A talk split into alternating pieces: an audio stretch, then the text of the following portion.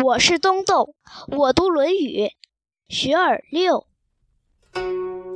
子曰：“弟子入则孝，出则悌，谨而信，泛爱众而亲仁，行有余力，则以学文。”这段话的意思是，孔子说，年轻人在家里孝顺父母。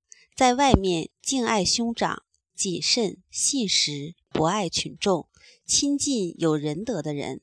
做了这些，还有剩余力量，就学习文献知识。